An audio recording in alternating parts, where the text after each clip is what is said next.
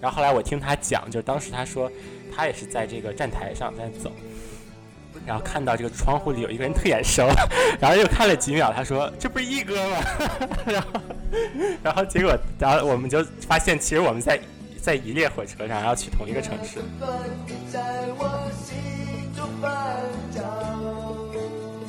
还有就是，我觉得要多走路。就是我和我表弟去日本的时候，我们两天走了十万步，走到最后腿都报废了。我第二天基本上下不来床了，费了好大心思，终于努力从床上滚下来。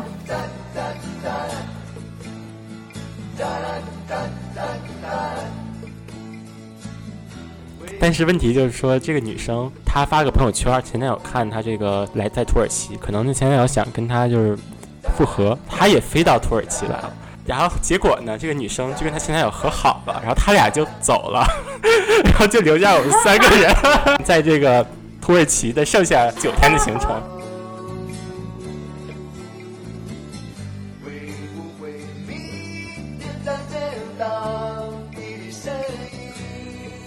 欢迎来到第八期的豆浆油条，我是方议员，我是张毅。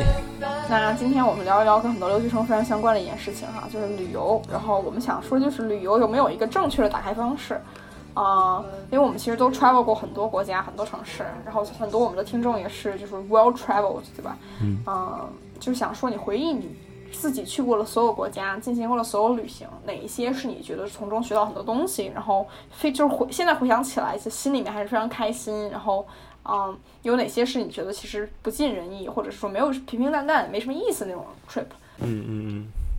哎，那你会怎么样定义旅行呢？因为我在想，就是有时候你只是单纯到一个城市，但可能很大程度上是工作原因，对吧？或者是你要去开一个学术会议，但是你可能没有时间去真的去在这个城市里去体验当地的这种生活，就是这种 local 的这种这种状态。你觉得这个这样的话，在你这里也算是被划分到旅行下面吗？我觉得它并不是一个严格的，就它是一个 spectrum，不是一个二维的这个划分。对，嗯，比如说我原来去 San Diego，然后跟一一群同学去一个 research conference，然后这些这些这些同学都是说我们在一个暑假的 summer research 项目中认识的。然后大家后来就是开学了嘛，九月份就又回到自己的 campus 去了。然后十一月份的时候，大家都一起聚在 San Diego，就特别美好。首先第一点是因为什么呢？就是说我有很就还是有一部分空余时间的。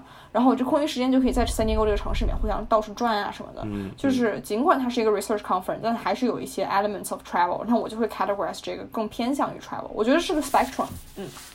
嗯，明白明白。呃，我们今天去 conference 的时候，其实我们也也有那么一个晚，最后一个晚上的时间是在这个城市里，就是在一个新奥尔良，然后吃了很多炸鸡，体验还蛮不错。但是，那我在想，就是像有如果说有一种绝对不是旅行，那我可以很明确的说，就是去这个学校面试这件事儿。因为我前段时间刚刚经历过这个 PhD 的申请。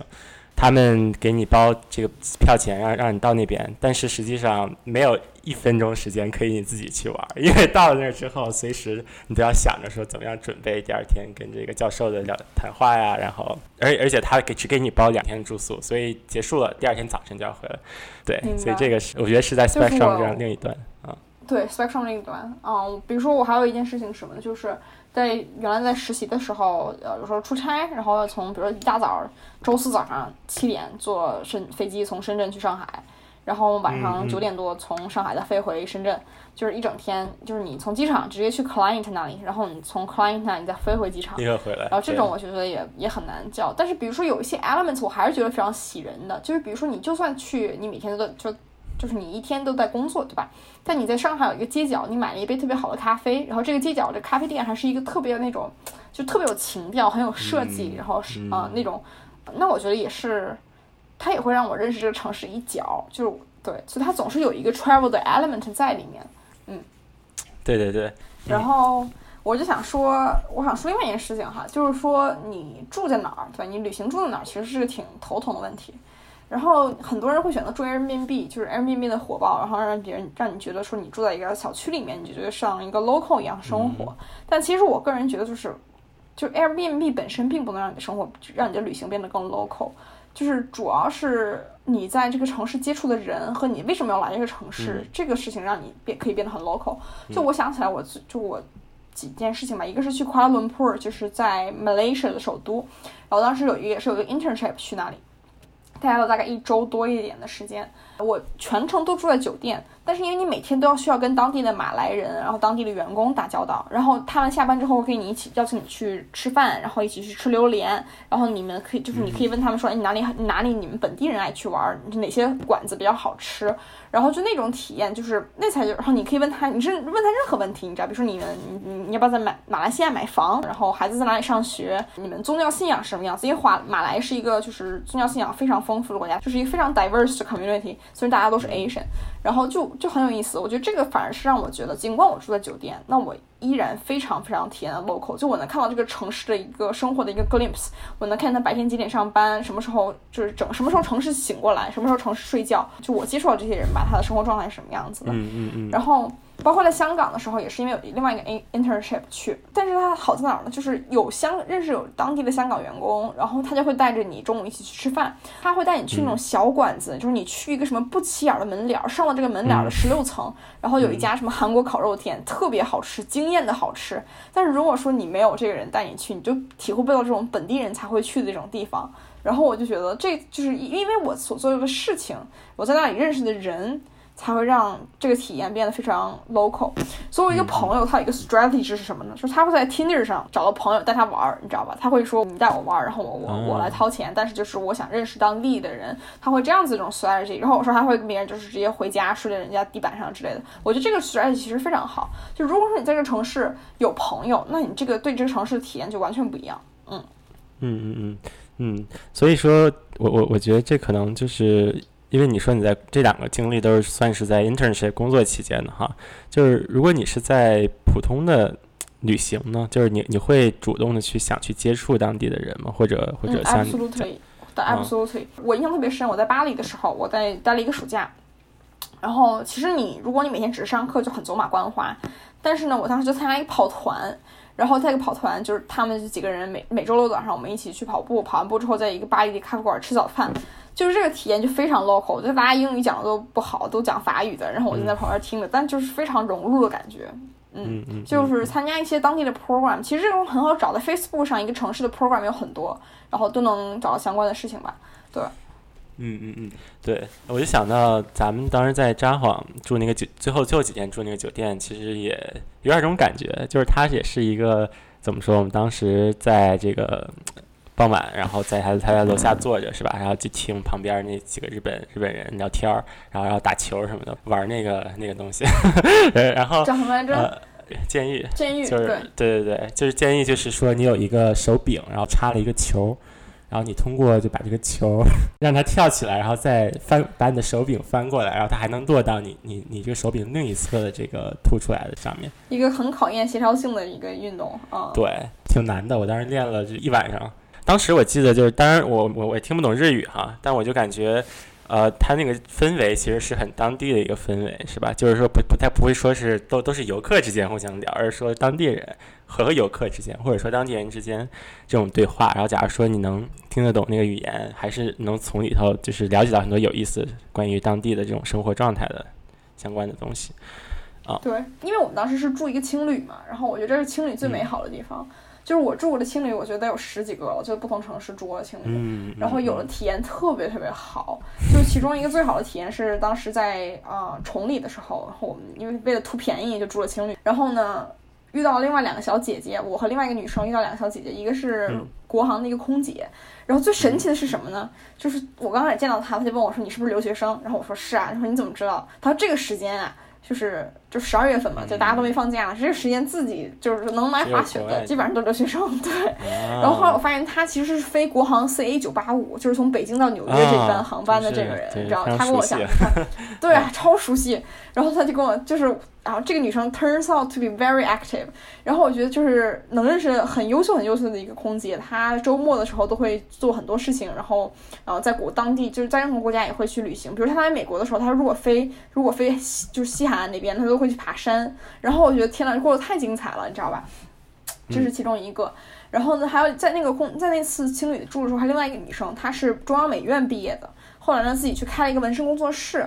然后呢，在上海那边，那就是飞来北京来滑雪，就是我觉得也很神奇。然后你就讲说，或你学美术，然后自己开工作室什么样一种体验，过着很不一样的生活吧。总体来讲，就我觉得这是青旅中能给你带给你的这些这种 spontaneity 非常非常美好。嗯，就是我我也住过青旅，然后我之前在欧洲的时候也是连续订了好几个青旅，然后这个，但是我发现对我来说又怎么一点呢？就是我。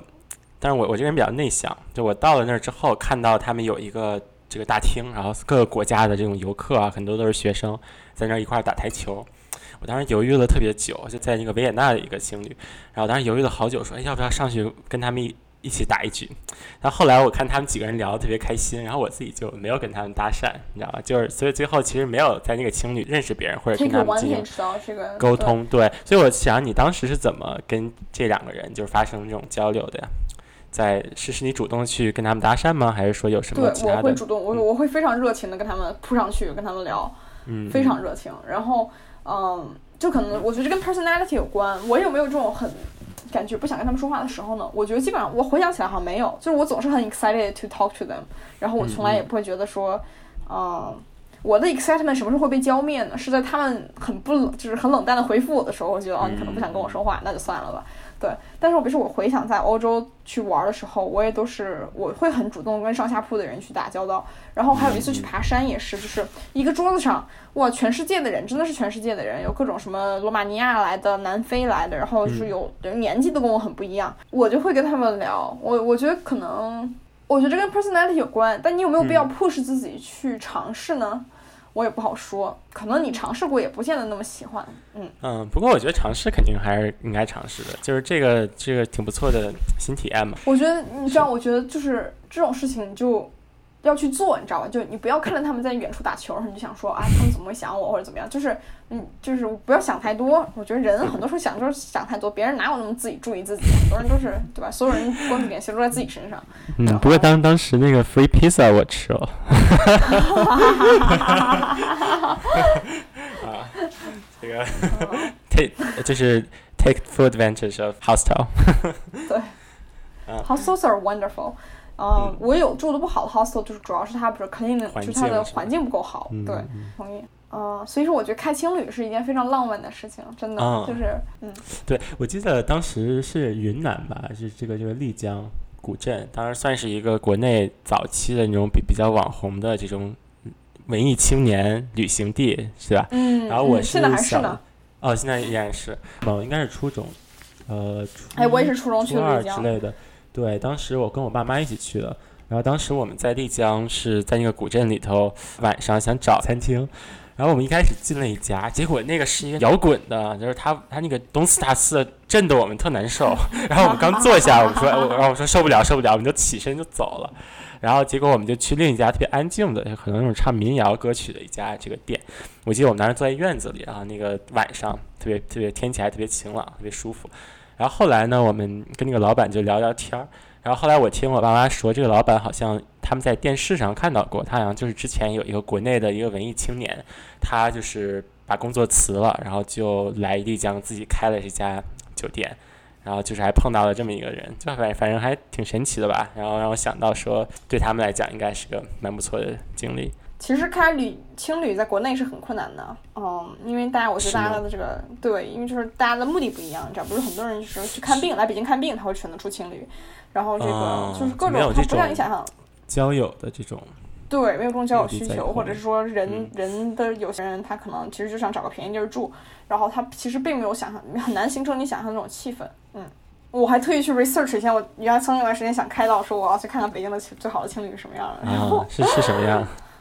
呃，也就那样吧，反正就是 就干净，就很干净，但是，嗯，就没很难形成你想要的氛围，太难太难形成了。那我觉得青旅就是确实它的纯住宿的体验，我觉得肯定还是不如这个酒店的，因为呃或者是 Airbnb，因为毕竟你跟别人 share 一个房间嘛。然后我记得我当时在马德里的那个青旅，他是。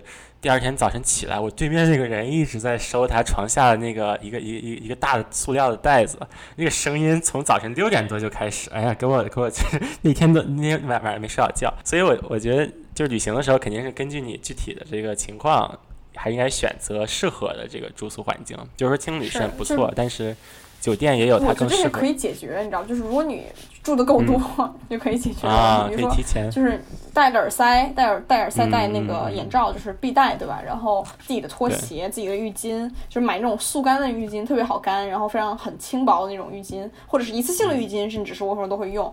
然后一次性的内衣裤，因为你知道没有办法手洗或者这种，就是很多有办法 get around this。但我同意，就比如说，如果你想要一个稍微舒服一点，就是不用，比如说你可以光着身子在酒店里面走，或者是说你可以裸睡这种环境，那这个肯定是肯定是不适合你的，对。嗯，就是一个 trade off，本质上讲都是 trade off。就有些你你你你 trade in 的是你的 comfort，但你拿到的就是你可能认识的新朋友，嗯对，没错，而且还有省了省了一笔钱，也很重要。啊，省了很大一笔钱。对，这笔钱可以用来干别的事情，嗯，嗯，比如去更多的地方。嗯哎，那你住酒店有没有这个美好的经历啊？就像情侣这样的？哎呦，太有了！我当时在，就是我妈比较追求 comfort 嘛，然后我跟她一起去的时候，一般都会住比较好的酒店。然后呢，呃，我前段时间去普吉岛，然后也是普吉岛是我们是六月份去的，然后就是相当推荐。为什么呢？就是淡季的时候啊，真的是好空，然后所以所有东西都都特别便宜在普吉岛。然后就是我们在当地打那个 Grab，就是那个出租车，你知道吧？因为就是因为它很空，全都是淡季，所以来接我们接我们的车都是那种就是二十五座大巴来接我们，然后我们就坐在 坐在最前面，因为就没有人了，没有他们白天也没有拉不到活儿，然后就是开这种大巴来接我们，就非常体验非常好。然后住那种酒店呢，就是你有自己的 private pool，有 villa，然后你离海边就是仅尺就是咫尺就是很走几步就到海边那种，然后早餐也非常舒服，都有很棒也有很棒的体验。比如说你可以跟当地的 staff 聊天，就是我们当时就是当跟那个海海边有一个 beach manager，然后天天跟他聊天，聊的是在普吉岛的生活是怎么样的，你怎么做到 beach manager 这一步的，就聊这种问题也是很有也是很有收获的，嗯。嗯嗯。所以说，其实你要是有这么一个想去了解当地人生活的这么一个动机，其实不管是情侣和酒店，其实都可以，对吧？就是因为你总是可以接触到当地人，在这些地方。我觉得就是你只要 friendly，你只要 kind，然后大部分人都会愿意跟你说话的。嗯嗯嗯嗯。嗯，嗯那你会不会觉得说，有的地方它比其他地方还是就是所谓民风还是要朴素一点呢？就是因为我我我感觉有的地方大家会形成一种印象，因为这边游客太多了，然后当地人就是会可能会想想办法这个坑游客钱，对吧？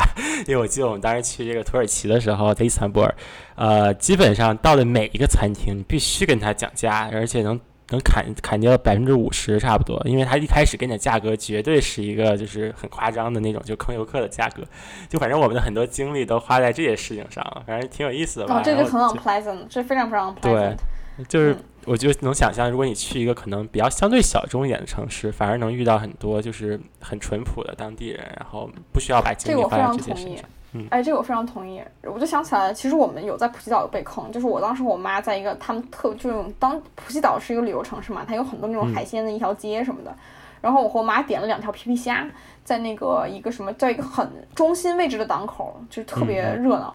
然后呢，等了半天，首先他给我们换了虾，就是我们说我们要这两只，他们说他们给我们换了一只小号的，然后那个虾也很不新鲜，而且我们等了特别久。后来我们等了二十多分钟还没有等好，之后我就拉着我妈我们就走了，我就转身我们就走了，我们连就我妹妹跟她说我们也没付钱。后来那个人就往我身上泼了一盆水，就是，我妈就是这件事，我们俩都吓到了。其实你知道吗？就是那个那个那个员工特别生气，就说你怎么样这样子。但是我们跟他说了很多回了，我们现在非常生气，你怎么还不上菜？就很很 unpleasant，闹得非常大。然后这个就是他往我身上泼水，幸好泼的是白水，你知道，就是清就是就是凉的，嗯然后白水。但是我就的确有这样像你说的这种经历。然后我有很多同学跟我讲，就我有一些 world travel 的同学吧，跟我讲说他们去，比如说。去摩洛哥，或者是去嗯北非的一些国家，这些就是就感觉他们那些地方就是很容，就是有这种 somehow 有一种就是 rip off 这个 tourist 的这种 culture。就是我有同学在摩洛哥去玩，然后他跟我讲说，每一个人，就你问旁边那个，就是在大街上随便拽一个人问路，这个人 他从来不，对他都会把你带到一个店去买东西，你知道吧？就是 就然后还从店主这儿收一笔回扣，就而且就是大街上任何一个人都会这么干。然后你找到想去的地方都非常非常困难，就我觉得这个就很，我我没有 verify 过哈，但我的确我我承认有一些国家的确不太适合这种方式去旅行。那这种国家其实有一个很好的办法，就是找一个私人的向导，或者是你就住很好的酒店，会住然后因为所有很好的酒店都是明码标价的，啊、就省了你操心这些破事儿。对，对，没错。那我有一个挺有意思的经历，是我们当时去这个巴哈马哈，这个巴哈马群岛，然后当时他那边是一个纯粹可能百分之九十的这种主要的收入都是就是旅游业带来的，然后所以他那边其实反而发展出了一个特别特别完善的一个体系，因为他他是到了机场，这个刚下飞机，他给你发一张卡，然后让你填个人信息什么的，然后。卡的背面有这么几个问题，都是关于旅游的问题，就是你这几天在巴哈马玩的开心吗？然后有什么建议啊什么的，然后你在离开这个国家的时候再把这个卡交上去。所以他们反而就是特别重视这件事儿，以至于说所有东西都是明码标价的。然后当时我们在机场打这个出租车，呃，我们说要到这个市里面的这么一个酒店的位置。然后他就司机就二话没说带我们去了，然后我们也没看他打表，一开始我们有点这个这个有点担心是吧？就说是不是他这个会坑我们钱？然后我们就就问那个司机说：“哎，你这个价格怎么怎么样？”然后那个司机就就特生气，他说：“就是我们这边绝对不会坑游客钱的，然后觉得所有的这个都是一样的。然后你不信，我现在就带你回这个机场，然后问这个这边经理是怎么回事。然后所以所以这样我想到，其实呃，像反而是这种就特别依赖旅游的国家，它可能。这方面反而它会更规范化一些，因为假如说游客对它形成了普遍的这么一个负面印象，它就失去了很重要的一个这个经济的来源。哎，你这说太多，这跟 government regulation 有极大的关系。就我在法国的时候也是，就是他们每一个城市不管大与小都有那种 tourist office，然后里面很多时候都是老奶奶坐在那里给你按回答问题，但他每一个人都有 free map，就是他就有 map，都告诉你说你，比如你要买东西去哪里买，然后你去上厕所去哪里上，就是。而且他们就是相当 reliable，就是我在国内，比如我去苏州的时候也看到有那种所谓的那种就是旅游 office，到里面经常很多人不在，他也没有他应该有的 brochure 和信息，然后就小姑娘坐在那里看抖音这样子。但在那法国的时候，那些就是那些老奶奶都非常热情，而且他们的服务就是你永远都知道他们会在哪里，他们不会因为中午吃饭就消失了，他们会轮班，就是非常棒的完善的那种旅游设施。对，所以说就是如果你在去一个很旅游机制很完善的国家，比如说法国，对吧？呃，你就可以选，就是你，如果你不认识当地的人，其实没有关系。但如果我去印度，那我当然希望一个印度朋友带着我转，你知道吧？就是对，呃，对，就会很有帮助。嗯嗯。不过现在这些，我觉得网上这种旅游指南还是挺详细的哈，就是印度也好啊，或者其他一些可能。但是不是你去跟出租车砍价这种问题？就是你你就是它再详细，你也不知道一就是你出租车应该有多合理多少合理价格，对吧？就是。有很多事情，然后就是你，你可能其实差不了多少钱，但是呢，你心里还会觉得不舒服。嗯，对，我们当时在伊斯坦布尔有一天打车，这个跟他上车前说了三遍，就说这个打表，然后就是都确认好了，然后他那个表也打打上了啊，我们看着都走的挺正常的。结果下了车之后，他摁了一个什么键，那个表的数突然跳成了原来的一点五倍，就是就就那一瞬间，那个数突然就变高了。然后我们也毫无办法，然后跟那个司机吵了十分钟，也没没没没有没有个结果。后来只能还是付钱，然后然后要走。所以就对于这种事儿，非常不愉快的体验，非常不愉快的体验。对，我记得当时我们那个同学特生气，然后下车前跟他说一个 “fuck you”，然后 然后我们就就把把门一摔，然后我们就走。也不知道听懂没有哈，反正特别好玩啊。嗯。对，其实有时候去一个地方，你其实不用想很多，你就去就行了。对，就是所谓说走就走的旅行。说走就走，有时候会很好。当然，这个说走就走，你最好不要去叙利亚这种国家，对吧？或者什么这个 这个想想想想 plan 也不好 plan 啊，感觉。倒也是。啊，对，可能都没有飞机过去。但是，就我印象，我出走走最好的一个旅行是一个中转旅行。当时在多哈，就是我飞卡塔尔航空嘛，然后本来要从北京去纽约，那在中多哈中转了半天，就大概有那么十六个小时左右。然后我一大早就去了多哈这个城市中心，还有一个就有一个老市场。这个时候，就首先我对卡塔尔和中东。没有什么了解，我的了解大概仅仅停停留于就是他们那些男人会戴头纱，女生也会戴头纱这种这种地步，你知道吧？当我一个人到达一个市中心的时候，我跟你说，街上一个女的都没有，就是就是这种是一种非常奇怪的体验。你一个外国女性在那里站着，然后你没有戴任何的头纱，周围所有人都是穿着伊斯兰服装，然后没有一个人，没有一个女的。然后我当时去买早餐，然后那个那个店主都不想跟我说话，感觉你知道吧？就是非常神奇。就刚开始会有一点害怕，肯定因为我一个人 travel，然后加上这个城市的这个环境本来对女性也不是很友好。然后后来我就去到这个一个，它有一个叫就是 cultural center 的地方，我就 Google Map 上搜嘛，就说去哪里好，就是 cultural center，我就去了。后来我在看旁边有一个有右边和左边有两个门，一个给男性的，一个给女性的。然后我就说那我上，我就从那个进女性的那个上楼，然后就发现一个办公室里全是女的。然后他们就跟我讲，就是嗯，给我讲这个伊斯兰的文化。哎，我觉得这个特别逗，就是他就给我讲他怎么样自己从马来西亚移民到多哈，然后这个，然后带我去参观他们的这个清真寺，带我进去他们清真寺，然后告诉我怎么做礼拜，他们每天做几次礼拜。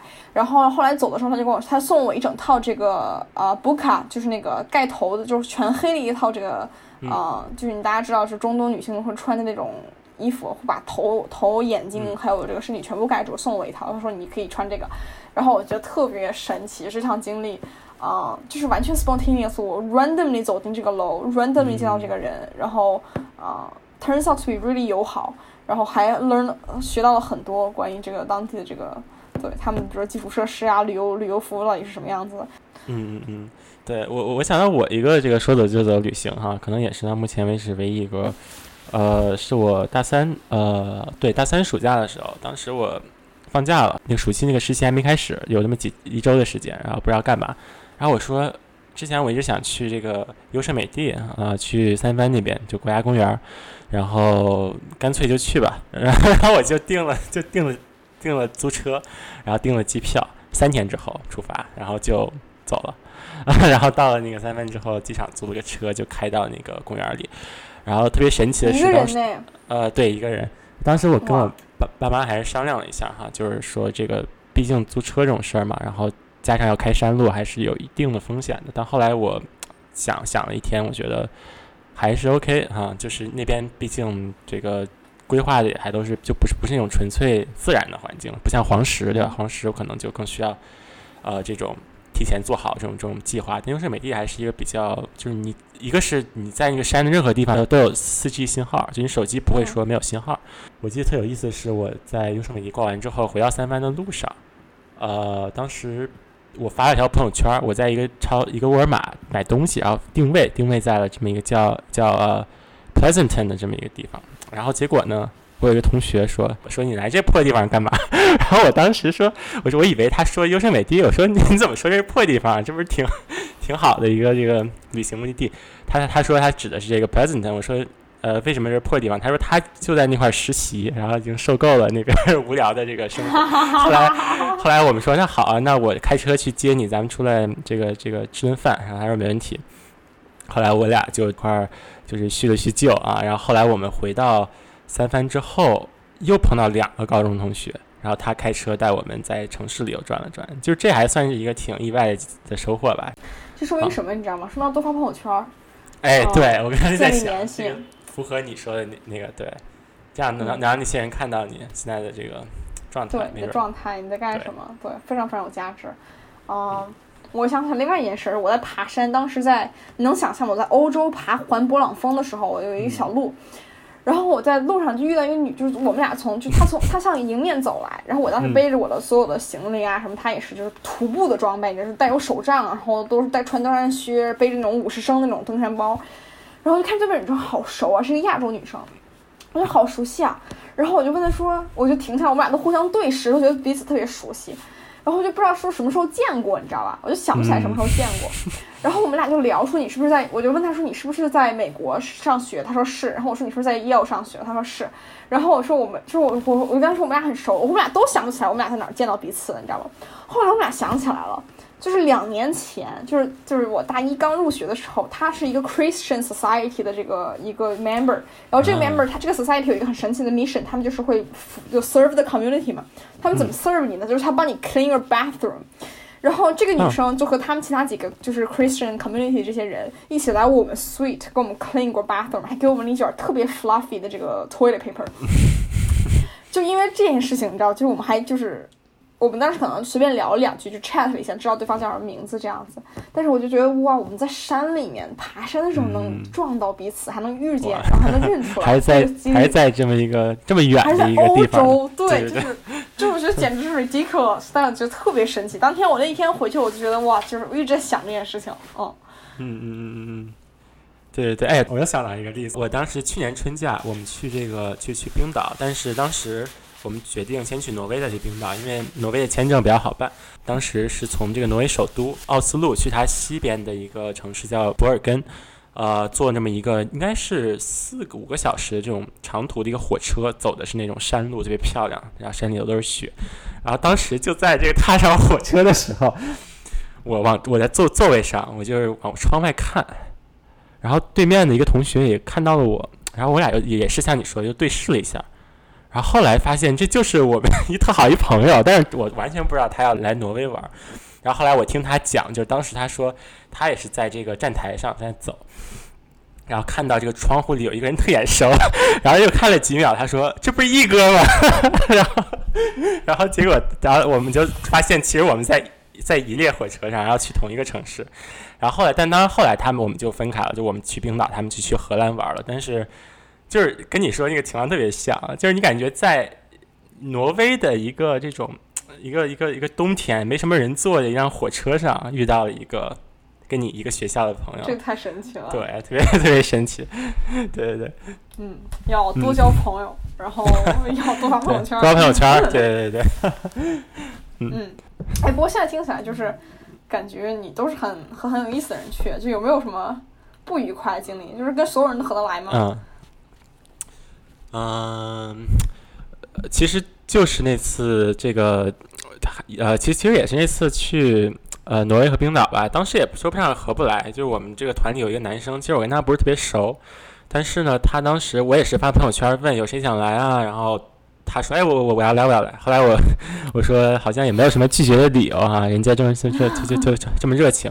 当然，我跟他也不是说合不来，我们只是就是平时没有什么交集。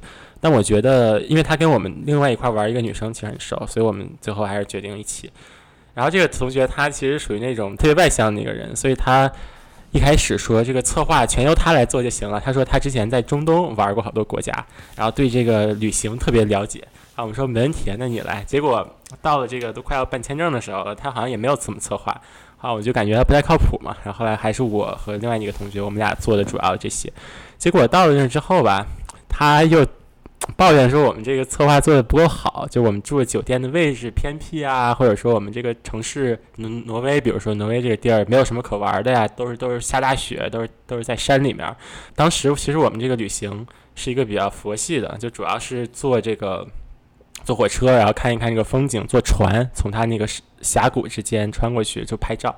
其实没有特别多那种特别有意思的娱乐项目，但是可能他期待的就是，比如说 在中东，你能跟当地人坐他家一块喝茶，然后并且跟他聊天，特别欢。但挪威也没什么人，基本上就是我们在在观光，跟大自然接触，所以可能跟他预期不太一样。然后反正是我觉得不是特别愉快的一个点。当然最后我觉得。不是说他这个人不好啊，我觉得更多的是我觉得没有提前沟通好，大家预期是什么。我特别能理解，就是有一次是在越南的时候，然后当时住一个特别好的酒店，住的 Hyatt，然后呢，我们是四个人一起去，两男两女，啊，那两个男生吧就想泡酒店，他就想躺在沙滩上，啥都不想去。然后我和那个女生，我们俩还想去城市里面转一转啊，去看看那些当地的小商品啊什么这种事情。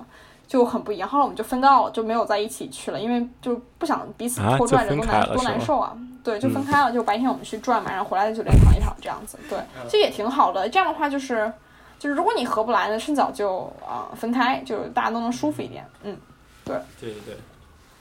但我的意思就是，你最开始就要定好，就是说，比如说你是个滑雪团，那你就认真滑雪。你是个希望去滑雪的。对，就是你是个躺尸团，那你就一起躺，对吧？就是呃。就是我觉得，就对，就是其实很多细节你可以不用沟通，比如说你住在哪个酒店，这种细节其实没有什么太大关系，关键是在你这个大概的你这个状态是什么样子。我觉得这个是是最开始前期需要沟通好的。嗯嗯嗯，对，我我也挺同意的。然后然后又想来一次好玩的事儿，就是我们在土耳其的时候，当时是我们四个人一起去的，呃，三男一女。呃，当时我们去的时候，其实预计是在那儿玩十六天，就还是相当长的一个时间，基本把土耳其这个。中部和西部都转了一圈，然后结果呢？嗯，对，然后就组组织还是挺详尽的，把酒店什么都都提前订好，热气球啊什么的。然后，但是问题就是说，这个女生她有个前男友，前男友在国内，然后她发个朋友圈，前男友看她这个来在土耳其，可能那前男友想跟她就是复合，她也飞到土耳其来了。然后特别神奇的就是，后来我们有几天就跟她的前男友一起玩儿，然后，然后结果呢，这个女生就跟她前男友和好了，然后他俩就走了，然后就留下我们三个人，然后就留下我们三个人在这个土耳其的剩下八天的行程，呃，或者九天的行程，我们三三个男生之前订的酒店都是还专门给女生订了个房间，后来也用不到了，然后我们三个男生反正最后在土耳其玩完了这么个行程。仍然非常愉快，但是就是遇到这么一个特别神奇的事情，然后就觉得特别好。太搞笑了啊！这太搞笑了。我觉得旅行旅行中，如果说人去多一点还好，但是如果说就是几个人还突然产生一对情侣，就非常尴尬。嗯。对，不是，而且人家这不是说在旅行中产生的，这个是这太转妈那个了。对，前男友从国内飞到土耳其，半把他接走，救下你。半场分头就接走女生，从我们从我从从我们三个三个男生中把他救走了。对，然后然后主要是这个事儿主要是有一个什么影响呢？是因为我们三个人都特爱摄影，然后他之前这就是我们三三个人的模特，你知道吧？当时我们三个人基本上很大一部分乐趣就是说我们互相拍照，能增加这个旅行的体验。结果到后面只有我们三个。大老爷们儿，然后就就是这一部分这个乐趣完全消失了，然后所以所以后来就挺好玩的，反正现在回想起来，这太搞笑了，太搞笑了，这个。嗯。哎，我觉得你说摄影这件事，我刚刚想吐槽，就是如果你们大家都特喜欢摄影，那我就就一点问题都没有，因为大家都互相等，你知道就是要要花时间，对吧？但是有些时候就是有些人特别喜欢让你给他拍，但他又不愿意帮你拍，或者是说那种就是你本来两个人都不太喜欢拍，就是你不喜欢拍，别人喜欢拍，我觉得就特别尴尬。就我有过这种经历，嗯，就这个人总是让你给他照照片，我觉得特别崩溃，你知道吧？是他总是要给你照，还是说他他总是要你给他照？他也会 offer，反过来会 offer 说我给你照，但是你没有那么想照，你懂意思？就是，嗯嗯，我觉得确实，就是两个人如果这种兴趣啊、目标不太一致的时候，都容易出现这种对问题。就我觉得摄影其实是很，就是一个摄影，一个是这个价位，对吧？就是你你住什么样级别的这个酒店，对对对对对，你你希望旅行的状态是什么样子？就是你希望 pack 的紧一点，赶一赶，还是说那种？对对对对，嗯，对，这都是。对，主要是一个 style 上的一个问题。对，比如早晨起不来这个问题，人多了就特别严重。就比如我们要赶一个项目，然后一半的人都不愿意六点起床赶那个船，那就是挺麻烦的。对，嗯，这个我觉得特别同意。所以我就其实我个人是很反对超过四个人的旅行团。嗯嗯嗯。但是其实就每个人不一样嘛，有些人他更加 adaptable，他能够他比较 tolerant，now，你自己随意，对。对，而且我觉得越是那种可能就是偏度假类型的人多一点，好像也没有太大关系，因为打牌还好，对，没错，狼人杀什么？哎，我们在波多黎各酒店。打了四个晚上的狼人杀，然后 特别快乐。就是我们因为这些活动，其实跟那些朋友都很熟，然后到后面也是大学最好的一批朋友，所以啊，也是个挺挺不错的记忆。对，嗯，我想说就是说，有些城市我会去很多回，但每次去的心态不一样，所以说会对这个城市产生不一样的体验。比如说去香港的时候。就我第一次去香港，那肯定是因为考 ICT 的吧。然后这个我去了香港去了三次，因为我考了三次 ICT。然后每一次都是，就是我我我，就算你比如说你考完之后那天可以去玩一天，其实你也没有完全那种放松，就是也是不一样的精神状态吧，我觉得。然后嗯，但后来我大学的时候，我就去年三月份的时候去那儿住了一周，然后就非常就是整个人看这个城市，我就觉得这个城市怎么这么可爱，就不像以前看这个城市总觉得这个城市怎么这么紧张，你知道吧？啊，因为香港你可以有很多方式去解读它。它白天所有人的走路速度都非常快，所有人都很严肃的样子，然后就是穿的都是非常就干干干净干净利落。然后，如果你的心态比较紧张，你会解读它成为一个非常 aggressive 的城市。但如果你的心态比较放松，那你就会发现它晚上有很多 gallery，就是那种小的 independent gallery，它的酒吧非常多，然后年轻人非常多，就是完全不一样，你会看到不一样的东西。对。嗯，对，其实还有一个，我觉得你也不能严格意义上不能叫旅行，但是也也算是一种，就是一种出行吧。就是我其实每年都会回老家，在我小的时候，然后我记得我每年都会回哦，不是现在不回了吧？就是现在不是，我应该一直到初中的时候，基本每年都回。然后我就觉得说，中间隔了几年不回去，当我大学再回我们山西那个老家，它是一个一个县城，在山里面要开，现在修了高速就快了，但原来要开就是七八个小时从北京，就是到了太原四五四五个小时之后，你还要再走三个小时的山路这样。然后觉得说这个你去经过一段时间再去同一个城市，你会发现它那个变化特别大。它就是在原来的时候，我记得我们小时候它那边。是一个自然环境特别好的地方，就是呃，有我们的家是那种种土土坯的那种房子，然后大家都睡在炕上。现在都变成那种高楼大厦了，然后每家每户都自己盖那种小小几层的小小洋房，反正特别精致漂亮。但是背后的那些山都被挖平了，因为建了一个那种工厂。所以我记得原来我们小时候会去那个山上，然后冬天它结冰了嘛，结冰之后我们就把那个。中间的一部分土挖掉，然后就做这么一个滑梯，就是从那个小山坡上滑下来。然后夏天的时候还可以到它里头那个河里游泳，但现在这些都都没有了，就是要不然就被污染了，要不然就被这个拆掉了。反正就这些同同一次多多次到访同一个地方产生的那种差别，我觉得还是挺有感触的。嗯，这个我也特别有感受。我回老家的时候就能看见几件事情吧，一件事是人口结构的老龄化。另外一件事情，能看到中国城市化进程，就是以前回老家的时候，还是有年轻人在农村里面干活的，对吧？现在回去都是真的就是满大街坐坐在坐在门口晒太阳的，然后掰掰玉米棒子，然后这个捡捡菜，然后呃扫扫地，就这种全都是老年人，真的就是一个村完就空城一样，全都是老年人，非常非常可怕。然后呢？而且我觉得回老家的时候心态不一样也会不一样。比如说我小时候回老家就会，就是比如说尤其是春节的时候回去啊，会就是会去那个祠堂，就是南方的那种祠堂，就是当地的这种集会场所。那小时候很可怕的祠堂里面都贴的那种神鬼画啊，然后有那种瓷牌坊，上面是名字，全是黑白字写的，看起来就很吓人，你知道吧？像那种就是。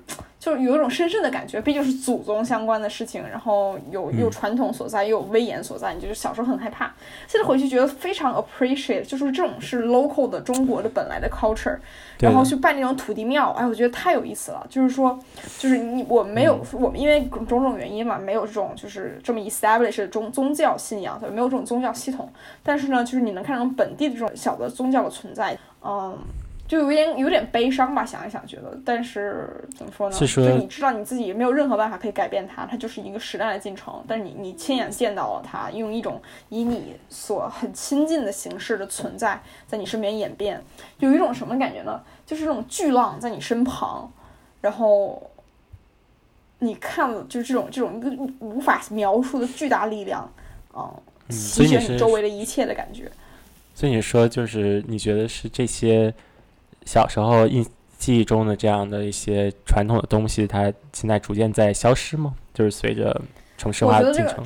这肯定是，这个肯定是。比如说，我觉得很多我身边的人，他可能祖籍是，比如说浙江或者是南方的一些人，祖祖祖籍是湖南，他可能都不知道什么是祠堂。对吧？就是他都没有见过其他，就说你，比如说你，你你山西的，你原来还住过窑洞，但你你现在看看那些，就是你父母是山西的孩子，就是他们怎么知道什么是窑洞？就我觉得这是有一点可悲的一件事情，但是没有，这是必然的结果，也没有什么特别好的办法去改变它。然后，嗯，所以我就觉得是有一种，就是就是一个巨大的无形的力量，然后在推动一件事情的发展。啊，对，就看得见的很多是这些，你能够就是比如说这种建筑也好，或者当地人的一些生活的。呃，习惯也好，但是很多看不见的，我觉得就是他这个人和人相处的方式，我觉得肯定也发生了很大的变化。随着他们的生活环境的这种从一个纯粹的农村变成一个这样的一个更相对城市化的环境之后，刚才咱们讲完了同一个城市多次这个光顾的这个事情，然后最后我觉得可以回到一开始，咱们这期叫这个旅行有没有正确打开方式，对吧？就是所以方圆，你有没有？给大家的一些关于旅行中的一些，呃，能够提升旅行体验的一些建议。嗯。就是我没有很多，其实就两个，一个就是说，如果你不是主动策划的人，那你就尽可能少了去吐槽这些事情。但是如果你有什么要求，比如说你你的你对你的 budget 有要求，或者是你希望这一次旅行轻松一点，不要每天去赶行程，那你就这种事情要早早提出来，然后这样让所有人都 on the same board，就会比较开心到最后。对，还有就是我觉得要多走路，就是。就是如果有些人想去哪儿都打的，我觉得真的不是一个好办法。就走路真的是非常非常棒。我和我弟弟，我和我表弟去日本的时候，我们两天走了十万步，走到最后腿都报废了。哇，但是对，巨多。就我当时就我们一回家一就走从走，我们地铁没有坐在东京，绕大环线绕了一整圈儿，然后呃回家的时候一看，我去，一天走了五万步，第二天基本上下不来床了，费了好大心思，终于也有下不来床的。时候啊。有有 有，真的有。然后最搞笑是我是我弟是个大胖，我表弟是个大胖子，他一点事儿没有，你知道吗？对，稳定的消啊耗消耗体内储备的能量。对，就那天走路特别累嘛，然后我后来晚上晚上十一点多，我们在路边那个全家买了三根冰棍儿吃，就是我印象特别深。嗯，但我觉得就是对，其实越近就是越越越慢的行，越慢的旅行方式能越好的了解这个地方。嗯，嗯嗯，然后我觉得对于你的第一点，我也就是补充一下，就是特别重要的就是还是和朋友沟通好大家各自的需求，因为有时候呃旅行其实是一个可以有很多种潜在的方式，那有的人可能希望一个更。比如说更佛系的度假的旅行，有的人可能希望一个比较比较有冒险精神的，然后每天早起去赶景点。选摄影，对对，然后有的人可能他就比较喜欢赶路，然后不太希望走走停停这样。这些如果能够提前沟通好，我觉得能够就是避免很多潜在的矛盾吧，然后也能提升这个大家的体验。嗯，非常非常同意。然后说白了，其实就是有没有正确的打方式呢？怎么样玩儿都行，就是最好就是沟通好，然后身边有有意思的人，然后注意嗯安全嗯就好了。嗯，对的，对，还要注意保管自己的财物啊，就不要像我丢了护照 就麻烦了。对怎么补回来的呀？后来啊，这当时我就是先说怎么丢的，就是？是是呃，当时在巴塞罗那，我在巴塞罗那嗯第二天就要回马德里，然后坐飞机回伦敦了。但是，呃，我在那个海边儿，当时想拍照嘛，也还是因为拍照，然后我把相机从那个包里掏出来，然后包就放在我旁边，然后我当时就蹲下想拍那个沙滩和海浪。再起来的时候，那个包就没了，然后包里是有我的太快了！对，就大概是二十秒钟吧。然后包里有我的护照，然后有我的一个镜头啊。当时呢，我就是立刻就非常慌乱啊，因为没有护照啊。这个这个第二天就要坐飞机了，就原地我就站着，脑子一片空白，然后就感觉我真的是在做梦嘛。就我从来没有过那么想把现实就是扭曲到扭扭，曲到扭扭曲到梦境的那种体验。然后嗯一分钟之后，我立刻往旁边有一个那种小卖部，我就问他说：“哎有没有人看到有一个人拿着我一个我那种红色的包，然后走了？”然后他们也听不懂我在说啥，我就很懵逼。后来我就跟那个青旅的那个店长说了这个事儿，后来他帮我找了一个，呃，嗯嗯就是巴塞罗那唯一一家就是有英文翻译的警察局。然后第二天一大早我就去了那个警局啊，其实我没有取消我回马德里的火车，我还赶上了回马德里的火车。我是当天早晨报的案，然后当天中午去的那个中国驻巴巴塞罗那总领馆，然后去提交了材料，就是补办了那些旅行证的那些材料，然后当天下午坐的原定的那个火车回马德里，只不过机票给取消了。然后之后我在马德里待了八天，因为我没有护照，只能住 Airbnb，因为青旅和酒店都要查护照嘛。Airbnb 不是你在上面上传了，你就不需要再验证了。然后我就住了八天的 Airbnb，然后呃八天，对，因为因为当时我已经不仅要办旅行证，旅行证可能第二天我就在那个马德里的大大使馆就取了，但是你还要重新办英国的签证，因为我当时在英国交换，所以那这个这很快吗？英国签证当时我也加急了，之后也花了五个工作日，反正所以总共待了八天在马德里，然后呃就是特别，也也算是一个对，特这很重。要。不过我有一个 serendipity 啊，就是当然了，这也是我花了钱了。就是当时我因为我是皇马球迷嘛，当时正是欧冠的半决赛第二轮，皇马打曼城在在马德里。本来我是赶不上的，但是当时我因为这个补办的事儿，我一直留在马德里，就看皇马的半决赛，而且还赢了，而且那年他还夺冠了，就是非常开心啊。然后我在现场，然后那个球迷那个气氛太好了，天呐，就是大家唱那个队歌，然后结束了之后，大家一路唱到地铁里，然后地铁里也没人检票了，大家就用呃跳舞啊、唱歌、啊，没人检票，听起来非常西班牙，你知道吗？是西班牙，然后他毫当时比赛无秩前序。要不然护照怎么丢的呢？是吧？反正很好玩。呃，就这个事儿，我觉得学了不少东西。就一个是怎么样嗯补办这些材料、这个流程，然后也遇到那个特别好的 Airbnb 主人，跟他交流了好多中国和西班牙什么教育的差别啊什么的。虽然现在我也不太记得了啊，不过总的来讲是一个意外的有一些收获吧。虽然损失也比较惨重，但是还蛮有意思的。但是我觉得你经历这一次以后，遇到这种事儿不会怕了，就你不会怵这种事儿了，不对对对会慌了，就是有一种当机当头一棒的感觉，就会你就知道是怎么从哪儿开始处理。虽然希望你以后不会遇到这种事情，但是任何事情都会有 silver lining，我觉得的确是这样。对对对，嗯，那好，那我们这一期就聊到这里。好，我们下一期再见。忘不了你是你的笑，